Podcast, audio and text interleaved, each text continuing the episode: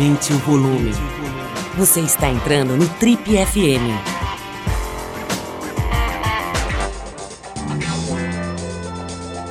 Oi, eu sou o Paulo Lima e você está acompanhando a versão podcast do Trip FM. Bom, nosso convidado de hoje aqui no Trip FM é um dos grandes atletas de alta performance do mundo. Na verdade, ele é hoje, nesse momento, o surfista número um do circuito mundial profissional do esporte. E é também um sério candidato a representar o Brasil nas Olimpíadas do ano que vem no surf. Estamos falando do João Chumbinho. Para quem não acompanha o surf, esse, esse rapaz que tem apenas 22 anos é o terceiro membro de uma família de surfistas é, a ganhar, aliás, esse mesmo apelido de Chumbinho. Ele é um completo apaixonado pela água, nasceu em Saquarema, que é uma cidade mítica para o surf brasileiro e até mundial. E é irmão do Lucas Chumbo, né, que hoje é considerado talvez o melhor, ou, ou pelo menos um dos melhores surfistas de ondas gigantes. Mas o João Chumbinho, que é o nosso convidado de hoje, na verdade o João Chianca, né, Chumbinho é o apelido dele, é, tá nesse momento ocupando o primeiro lugar do ranking mundial do surf profissional. Aliás, a gente conversou com ele pouco tempo antes, da, um dia antes, né, na véspera é, da competição, de uma das etapas do, do, circuito mundial que se dá na piscina da, criada pelo Kelly Slater, a Surf Ranch, que fica no interior da Califórnia. Um atleta, como eu disse, de apenas 22 anos, que teve uma entrada no, na cena profissional muito, muito forte, ele já entrou se destacando muito e é realmente um fenômeno do esporte é, nesse momento no mundo. Provavelmente, como eu já disse, nosso representante na Olimpíada do ano que vem. Então vamos conversar hoje com João Chianca, surfista profissional número um do mundo, o famoso Chumbinho.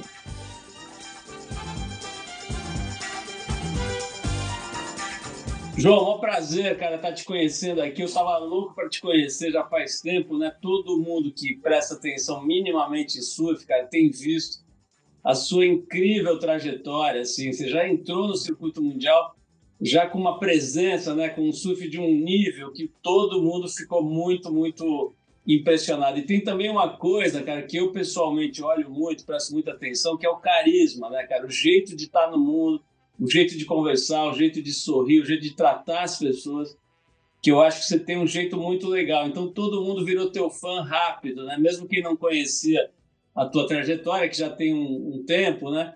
Virou teu fã muito rápido aqui, porque tem toda uma atitude, assim. Então, queria começar, cara, com o papo com você, não só já te parabenizando, né, pelas suas conquistas e por esse jeito legal de, de tratar as pessoas, mas começar falando, cara, da tua família, da sua família de origem, né? Eu sei que seu pai pega onda há muito tempo, né? Um cara, um local lá de Saquarema bastante respeitado e conhecido, e você literalmente nasceu no surf, né, cara? Assim, Saquarema é, é uma espécie de mito no Brasil, né, cara? Um dos lugares mais eu me lembro, pô, de Rico de Souza, Maraca, figuras como essa chegando lá, né, cara, acampando ali, o próprio Bocão e tal, nos anos 70.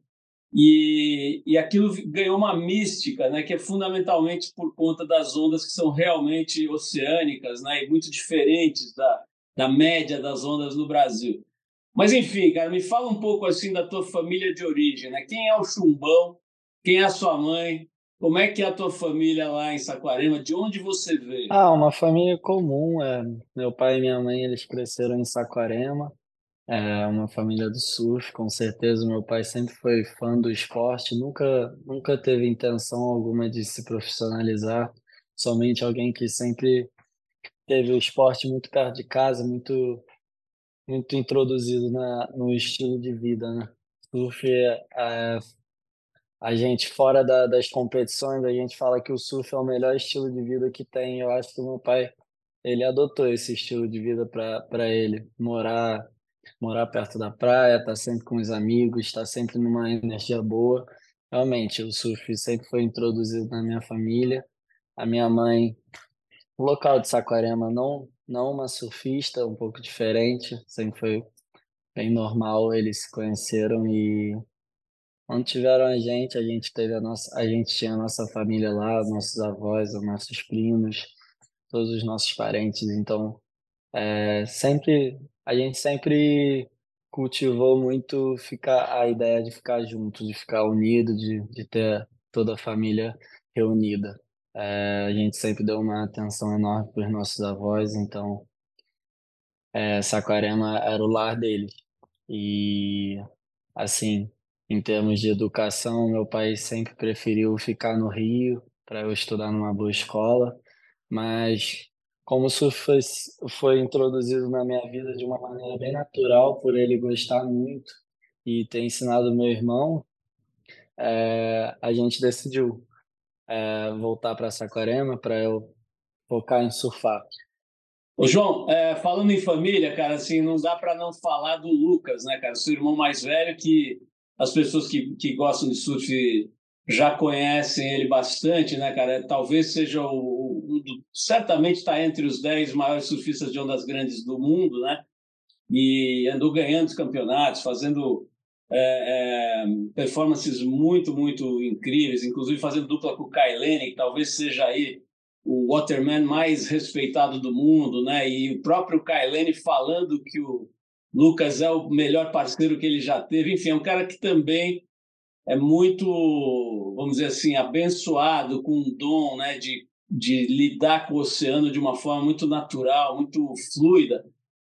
E isso projetou a imagem dele. Mas também teve aquela coisa do Big Brother, né? Dele participar do Big Brother, né? E ter uma atuação muito interessante também, de, de carisma e tudo mais, né?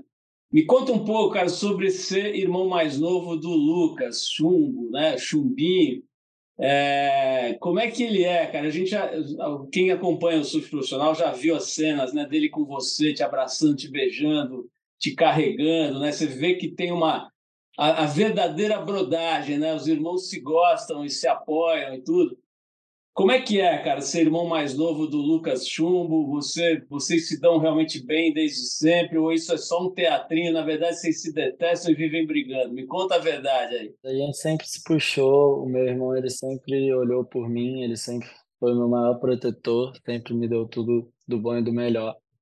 Mesmo sendo um pirralho, né? E sempre fazendo malcriação, ele sempre foi o meu maior incentivador e protetor. Cara, provavelmente o meu irmão é a parte mais próxima da minha família que eu tenho agora, nesses últimos tempos de circuito mundial, de viagem, onde eu tô sempre meio que sozinho. O Lucas entende essa parte e a gente, ele sempre tá lá, ele sempre tentou estar tá o mais presente para mim possível quando eu realmente preciso. Então, diria que nessa fase de surf de, que eu ingressei no circuito mundial, o Lucas tem sido meu maior parceiro. Tecnicamente, cara, como é que é? Por exemplo, pô, você é tipo o irmão mais novo do Ayrton Senna, né, cara? Como é que é? Você, você, vocês trocam muita ideia sobre a técnica específica do esporte, sobre preparação física, coisas desse tipo. Quer dizer, tem esse esse intercâmbio também, ou isso acaba não, não, se, não se cruzando essa informação? Todas, todas as opiniões vão ser bem-vindas é, vindo dele e eu sempre vou, eu sempre vou ouvi-lo. A, a gente aproveita o tempo que a gente tem junto para ficar junto, para bater o papo, para tipo curtir, é, celebrar as nossas vitórias, assim, tipo realmente reagrupar é, dar um reset na, na nossa energia, é, especialmente depois de uma derrota, de um resultado difícil. É assim que a nossa relação tem ido, por isso que eu acho que ele é o cara, de repente, hoje, da minha família, ele é o cara que eu mais tento manter a minha conexão, porque realmente é, a gente se for comparar, antes a gente tinha uma diferença muito grande de idade, mas agora eu já na fase adulta e ele um adulto novo também, a gente tem as, me as mesmas ide idealizações, então combina muito, né? A gente tem uma troca muito boa. Ô João, esse papo me faz lembrar, cara, do tempo em que o Big Surf praticamente não existia como atividade profissional, né? Até tô lembrando aqui, cara, nos anos 90 a Trip inventou uma, uma premiação chamada Big Trip, que era justamente para que o Big Surf não morresse como atividade profissional, porque ele estava acabando, né? Tinha o Heraldo, o Burli, o Rodrigo Rezende, esses caras estavam parando de competir porque não tinha competição, não tinha premiação e não tinha visibilidade. A gente inventou o Big Trip que dava um prêmio respeitável em dinheiro para a maior onda surfada no Brasil. Aí, existem esses prêmios lá fora, né? Double Excel, aqui mesmo no Brasil existe, mas na época não tinha nada, né? E, e isso, de uma certa forma, ajudou o surf, o surf de onda grande a virar, a se tornar mesmo uma um campo de profissional para muita gente. Hoje é, é, é uma das, das uh, vertentes do surf que é muito midiática, né? Volta e meia você vê aí as ondas gigantes no Jornal Nacional, no Fantástico, nas outras televisões, enfim. Mas o que eu queria te perguntar é o seguinte, cara, dá para dizer hoje que o surf competitivo WSL, o lugar que você está, né, cara, como um dos melhores surfistas do mundo competitivo hoje, e o mundo que o seu irmão está, cara, são praticamente esportes diferentes, é muito, muito diferente. Me, me explica isso, cara. Dá para dizer que são atividades diferentes? Ah, com certeza, eu acho que são esportes diferentes hoje em dia. Tem, tem bastante diferença nele, é, desde a parte física até o, o mindset do atleta, né? Eu acho que o, o tour onde eu tô exige bem mais de você constantemente. Você praticamente os intervalos entre as etapas são bem curtos, então você tem que estar ali na sua melhor forma pelo, pelo máximo de tempo possível, praticamente. Você você deve buscar a sua melhor forma pelo, pelo tempo que o tour exige de você. Então, é, energia mental, energia corporal, você tá bem com você mesmo, você tá bem para você de novo voltar para casa, ficar três dias, ficar uma semana aí, pegar pegar roupa de frio ou roupa de calor, pegar novas pranchas e viajar com aquele é, tá preparado para ir para outro país, você assim mudar a sua rotina radicalmente, né? Por exemplo, então, a gente dá exemplo da, da Austrália para Portugal, uma rotina não tem nada a ver com a outra. Então, então é, é basicamente isso. É, eu acho que o Lucas ele tá sempre a postos, né? Para um swell, para um, é, o swell gigante vai estar tá ali, ele, ele com certeza está preparado, ele com certeza está na melhor forma mas não que ele esteja pensando nisso constantemente, igual um surfista do CT, tá? É, ainda mais alguém do CT ali que está disputando a vaga olímpica, que está disputando, é, sonhando com a sua vaga no Final Five para ter uma disputa é, justa pelo, pelo título, isso, isso requer muito mais da sua energia do que qualquer, do que algo, algo que não esteja certo, como um swell. O Lucas ele tem a família dele, ele fica ali em casa, ele ele espera o swell, ele está preparado para aquilo, ele vive para isso. O Lucas ele ele é um atleta de imediatismo, né? O Suel vai aparecer, ele vai ter que, ele vai ter que corresponder ao compromisso. É, são, são esportes diferentes.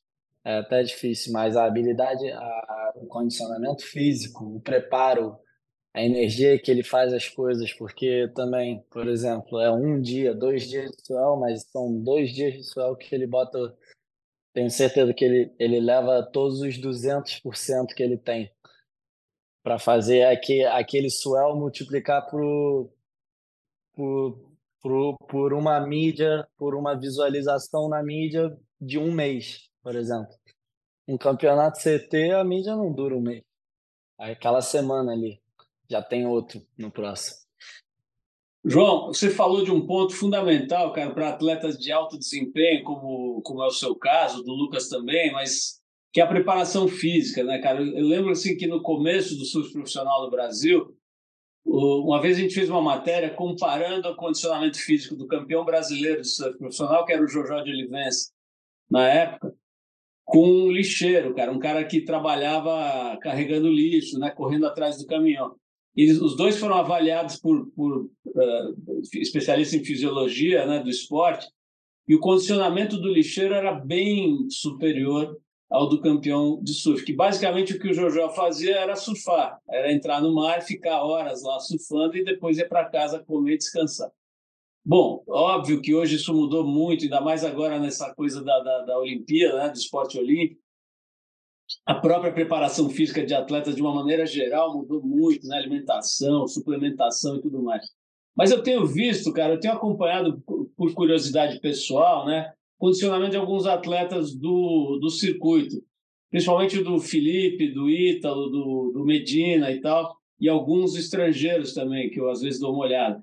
Eu percebi, cara, que tem muito exercício de força, mas não são mais aqueles exercícios de força antigos, né? Aquele levantamento de peso reto, né? Sentado numa, num aparelho e tal. Tem muita coisa que mistura rotação de quadril, rotação de ombro, movimentos circulares, né? Uma coisa meio também misturado com yoga, com, com ginástica é, natural, ginástica, enfim, é, é, com o peso do próprio corpo. Me conta um pouquinho, cara, como é que é o teu trabalho físico hoje? Você que é um dos melhores surfistas do mundo na atualidade, que, como é que você trabalha, cara? Que tipo de trabalho físico te dá essa condição, além de ter 22 anos, que ajuda muito, mas a gente sabe que não é mais só isso, né, cara? Só a natureza, é muito trabalho, né? Como que é, cara, assim, em linhas gerais isso? É, não é fácil, cara. A parte do, do trabalho físico, é, na verdade, é ali para mim é o meu é o meu mantra, né? É onde eu vou ganhar aquela confiança, é onde eu vou estar tá tranquilo comigo mesmo que eu estou fazendo as coisas certas fora d'água, tanto quanto dentro d'água. É, eu estou comprometido, estou comprometendo o meu tempo 100%. Estou entregando 100% do meu tempo para o surf. Então, Assim, eu acho que funciona muito como confiança, como como mais uma coisa mental também. É, você se sentir bem, você reconhecer o seu a sua meritocracia, né? Você se achar merecedor do que você ganha. Você estando trabalhando tanto dentro da água quanto fora d'água, você é, é bom você se sentir merecedor das coisas que você tem. Então, Assim, é uma das partes mais difíceis do tour, com certeza. É dolorido. Eu, por exemplo, quando volto para casa, eu treino todo dia. Cara, com certeza, eu tenho feito de tudo. Eu tenho feito levantamento, eu tenho feito treino de força, levantamento de peso, não na máquina, é, com peso livre mesmo. Né? A gente trabalha com peso livre porque surf não é um esporte estático. A gente sempre está em movimento e a gente trabalha muito é, a gente trabalha muito com a rotação, a gente trabalha muito com o quadril, então a gente não tem que fortalecer só os nossos braços, a gente não tem que fortalecer nada, a gente tem que fortalecer muito além disso, a gente tem que estar com as articulações boas, a gente tem que prevenir as nossas lesões. Às vezes o, o treino não é não é para você ser o cara mais forte naquele mês, é para você prevenir as suas lesões, é um treino regenerativo, é um treino de aeróbica, é um treino fundamental para o que você precisa. O surf é assim. A gente treina por, pelo, por, pelo que a gente precisa. Acho que, por exemplo, no Tahiti, a gente treinaria força, a gente quer estar tá forte, a gente quer estar tá preparado, a gente quer estar tá explosivo ali para num, num, lance de remada, numa onda que, pô, com certeza é uma das ondas que mais rápida do tour e mais difíceis de dropar. Aqui para a piscina, um, é outra jogada. Você não quer estar tá forte, você não quer estar tá pesado, você não quer estar tá ter muita massa muscular, você quer estar tá bem leve, é, sem dores musculares, é, você quer estar tá flexível com você, é, numa, numa forma física rápida. Você sempre, o, surf sempre está tá te exigindo isso, né? E o treino e o treinamento físico evoluiu muito ao longo do tempo, porque graças a Deus a gente tem os recursos, a gente tem os profissionais eu, por exemplo, tenho o profissional certo do meu lado, o Gabriel, do Surf no Hip, que eu sempre posto. Eu acho que ele está sempre dando o máximo dele, que é uma coisa legal também, porque eu dou o meu máximo. Então, eu vejo ele dando o máximo dele para aprender, para se atualizar é, sobre os meios que a gente pode alcançar os resultados certos. Né? Então é isso, pelo menos na, da minha parte, o meu treinamento físico sempre está mudando, a gente sempre está com um approach diferente. Você citou aí que você está na, na, na, Surf Ranch, né? que, para quem não sabe, é uma piscina de ondas artificiais é, concebida pelo Kelly Slater, né? que é talvez seja o maior, acho que dá para dizer que é o maior nome do surf competitivo em todos os tempos, né?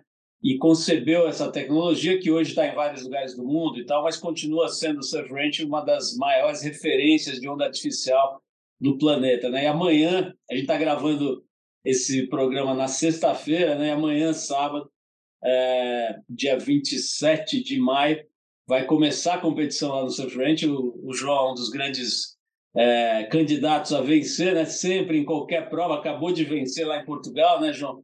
Mas eu, é, eu queria te perguntar o seguinte, cara. Eu, eu entrevisto, volta e meia, atletas de, de alta performance. Entrevistei o César Cielo duas semanas atrás, por exemplo e vários surfistas também. Eu vejo, cara, que alguém como você, que é certamente um dos melhores do mundo e que tem um potencial enorme de representar o Brasil na próxima Olimpíada, deve ter uma equipe é, muito estruturada, né, de apoio para conseguir ter esse nível de desempenho. Como que é hoje, cara, uma equipe de um surfista profissional do teu nível? Quem que te apoia? Quem que você falou agora do seu preparador físico, né? Quantas pessoas têm? Que, que tipo de habilidades elas têm que ter para você conseguir esse resultado? A gente tenta pensar simples, né? A minha maior equipe é a minha família hoje, que nunca deixou de acreditar em nenhum momento. Então, com certeza, se tem alguma coisa, eu, eu tô com eles 100%, é a minha primeira barreira ali, né? Eu tenho o Luiz Pinga, que é um cara que Eu pedi a ajuda dele muito tempo atrás, quando eu era mais novo. E desde então a gente tem se aproximado, a gente foi ganhando confiança, a gente foi trabalhando aos poucos. É, é um trabalho a longo termo, né? Então, é, a longo prazo. longo termo é em inglês. E eu tenho surf no HIP, que é uma clínica voltada para o treino funcional para o surf mesmo no Rio e antes de ser surf no hip, era só o Gabriel. Gabriel era o meu preparador físico. É... E eu tenho uma fisioterapeuta também, que é uma ótima amiga, uma... é mais do que uma profissional, né? Uma excelente profissional, mas a gente praticamente tem uma afinidade muito forte, então é, o nome dela é Priscila. Ela hoje Atualmente ela trabalha no Surf no Hip, que é uma clínica voltada para o esporte, para o nosso esporte. Então, é essa minha equipe.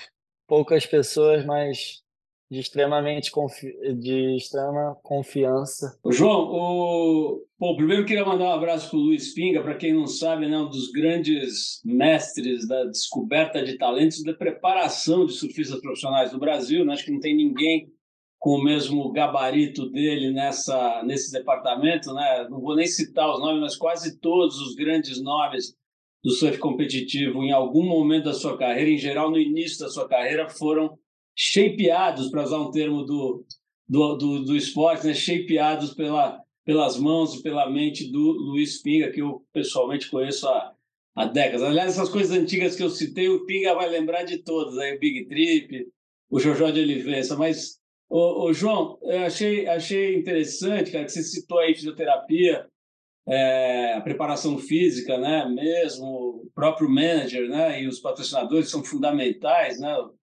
é, mas você não falou de, de alimentação, de nutrição, né, que deve ser um aspecto importante também na, na sua no, no, nessa coisa multifatorial de se preparar para uma Olimpíada, para um campeonato mundial. Esse lado aí como é que como é que tem sido? Como é que tem sido esse lado aí? Você está comendo assim livremente você tá, ou você está regrado? Eu como livremente. Tenho uma ótima mãe, uma ótima cozinheira, graças a Deus. Eu como de tudo. É, como ela fala, né? Sou bom de boca. Mas a gente sempre tenta. Cara, como o surf é um esporte olímpico hoje em dia, então a gente está sempre tomando cuidado com a nossa suplementação também, né? A gente não, não pode dar chance alguma de cair num doping. Então a gente está sempre suplementando com os profissionais. Eu tenho, eu tenho o doutor Osvino no Rio também, que é um profissional que eu trabalho assim, a cada dois meses eu vou lá ver ele, a gente faz uma suplementação legal para ajudar ali em alguns aspectos na, na, minha, na minha livre alimentação, porque assim, eu sempre estou tentando comer bastante para não gastar tanto, porque é um esporte que gasta muito, é um esporte que exige muito da nossa estrutura física. Então a gente provavelmente nunca está a gente nunca está suprindo o suficiente para repor. Então é basicamente isso, mas é uma é uma parte que eu me sinto bem com o meu corpo do jeito que ele está agora, eu me sinto bem em níveis de energia, eu me sinto bem em, na, na recuperação é, do meu corpo em si, quando ele fica fadigado ou cansado, eu sinto que eu recupero bem. Então, é, seria uma coisa que eu olharia se eu não tivesse essas coisas, se eu não tivesse a energia que eu tenho, se eu não tivesse a disposição. Então, é isso. Livremente. Como livremente.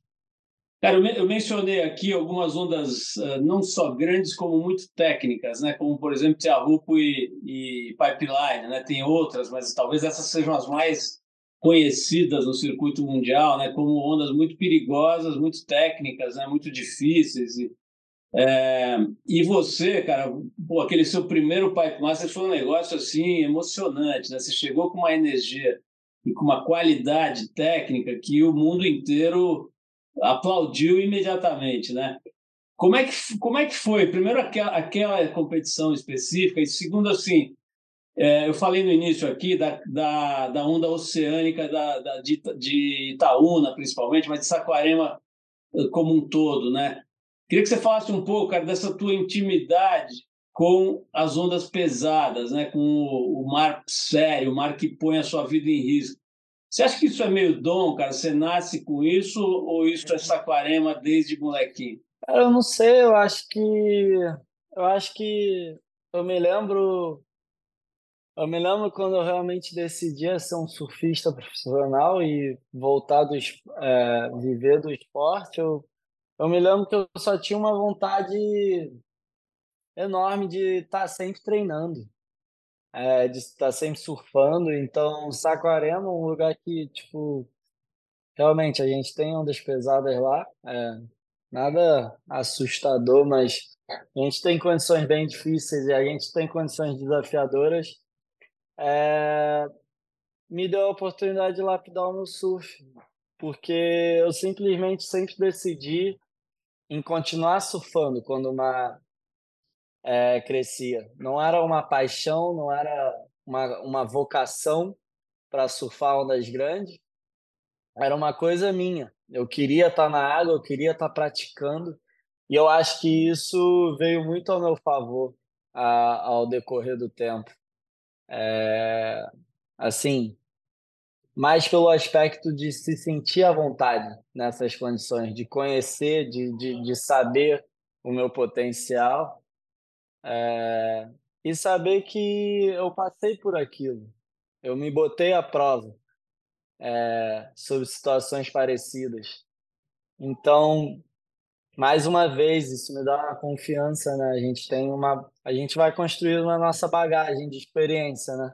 E essa, e essa é a minha. É, Saquarema me deu, me deu a oportunidade de construir a minha bagagem de experiência em todos os tipos de, de onda o que me dá uma confiança a mais é, no circuito mundial.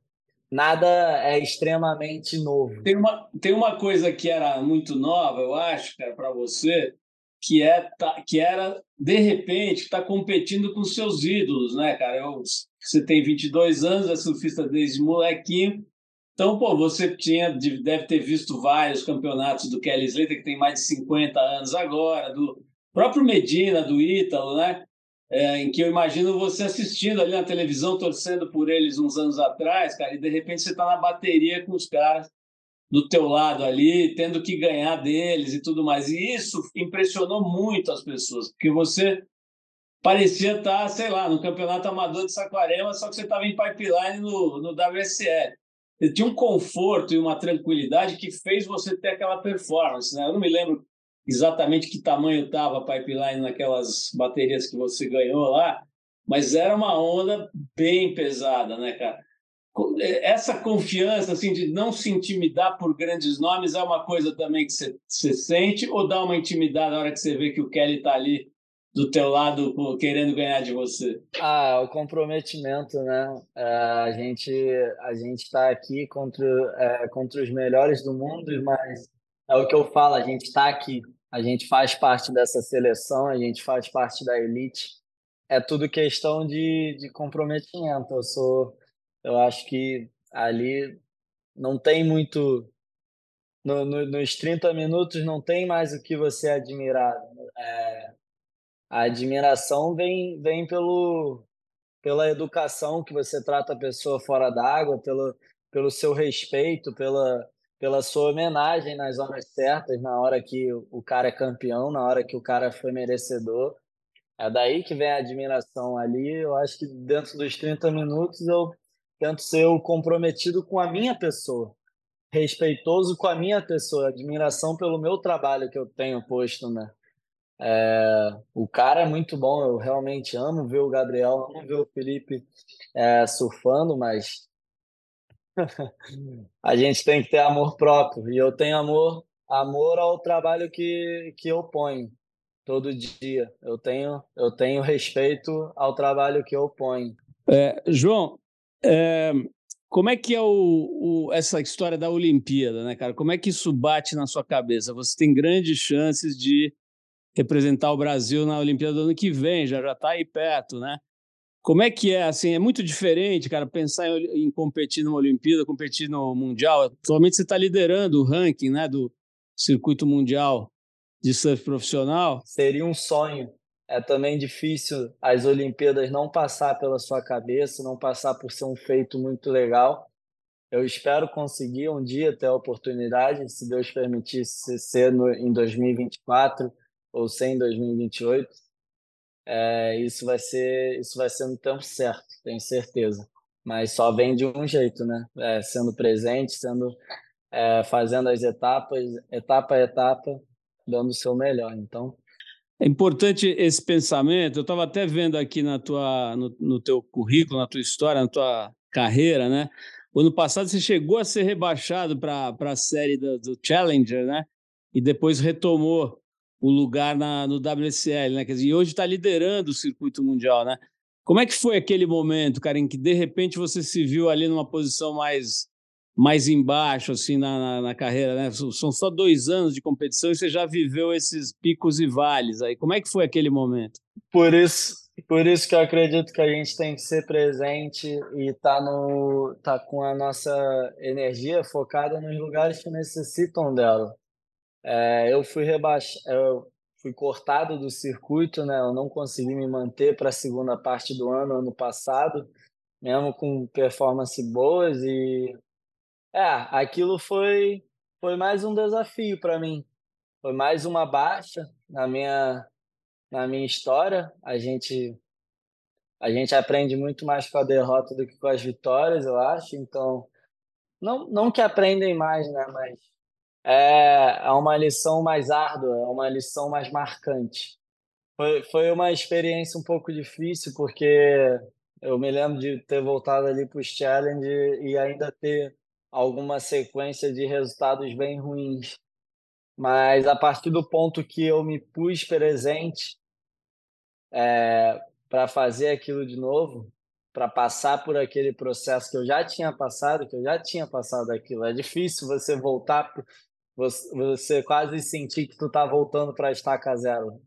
Mas a partir do momento que eu consegui botar minha cabeça 100% pensando que é ali que eu estava, eu consegui fazer as coisas do jeito que aconteceu e é, nada como um dia após o outro, né? Qual é a tua expectativa para essa competição de, de, da piscina, João? Você já conhece essa onda e tal, mas é, eu tenho a impressão que o teu surf se destaca mais em ondas pesadas e fortes e tal. A Peniche né, tinha, tinha ondas também respeitáveis, né? E você pô, mostrou intimidade, né, cara, com a situação mais pesada. A onda da, da, da, da piscina é uma onda super técnica, né? E que demanda muito treino, muito conhecimento na, na própria piscina. Como é que você se sente para essa prova de amanhã? Acho que meus treinos têm sido 50% ali é, positivos e negativos. A gente tem, tem tido alguns errinhos ali em continuar e melhorar a nossa linha, mas a gente está a gente está pronto, a gente tem um equipamento bom também, tem tem bastante coisa ao nosso favor, a gente tem uma confiança boa e acredito que vai ser uma experiência legal. Acredito que vai ser uma experiência nova. É, primeira vez competindo numa piscina de ondas, é, tentar dar o nosso melhor, prometer o nosso melhor. Eu acho que esse é o caminho. Última pergunta para te liberar, João. Como é que você se vê, cara, daqui a, sei lá, você está com 22, cara, daqui uns 30 anos, por exemplo, com 52, você se vê, por exemplo, partindo para um surf de onda grande, partindo para estar com seu irmão em Nazaré, como é que você se vê daqui lá para frente? Não, eu me vejo tranquilo, me vejo pegando onda boa, graças a Deus, fazendo algumas viagens, ficando em casa com a família, tendo a oportunidade de surfar todo dia, se Deus quiser. Ô, João, super obrigado, cara. Adorei te conhecer. Boa sorte na competição amanhã, cara. Vai estar tá todo mundo torcendo aí pelos brasileiros e eu vou estar tá torcendo por você de forma especial depois de ter te conhecido. Eu falei no começo, cara, eu olho muito para essa coisa da humildade, da gentileza, da, da forma alegre que você leva a vida e leva a sua carreira. Acho isso muito legal. Constatei agora que isso é super real, então parabéns por tudo isso. E por ser hoje o surfista número um competitivo do mundo, né, nesse momento. Espero que seja por muitos anos aí, tá? Então, parabéns por tudo e boa sorte na competição, na competição amanhã, tá? Muito obrigado pela oportunidade. Tchau, tchau. Você ouviu mais uma edição do Trip FM, uma produção da Trip no ar há mais de 37 anos. Direção e apresentação, Paulo Lima. Produção, roteiro e edição, Adriano Conter. Se você quiser ouvir outras entrevistas das edições anteriores do programa, é só acessar o tripfm.com.br. Ou também pode procurar a gente na plataforma digital onde você costuma ouvir seus podcasts preferidos. A gente está em todas, Deezer, Spotify e outras. Semana que vem a gente volta com mais uma conversa boa aqui no Trip FM. Abração e até lá!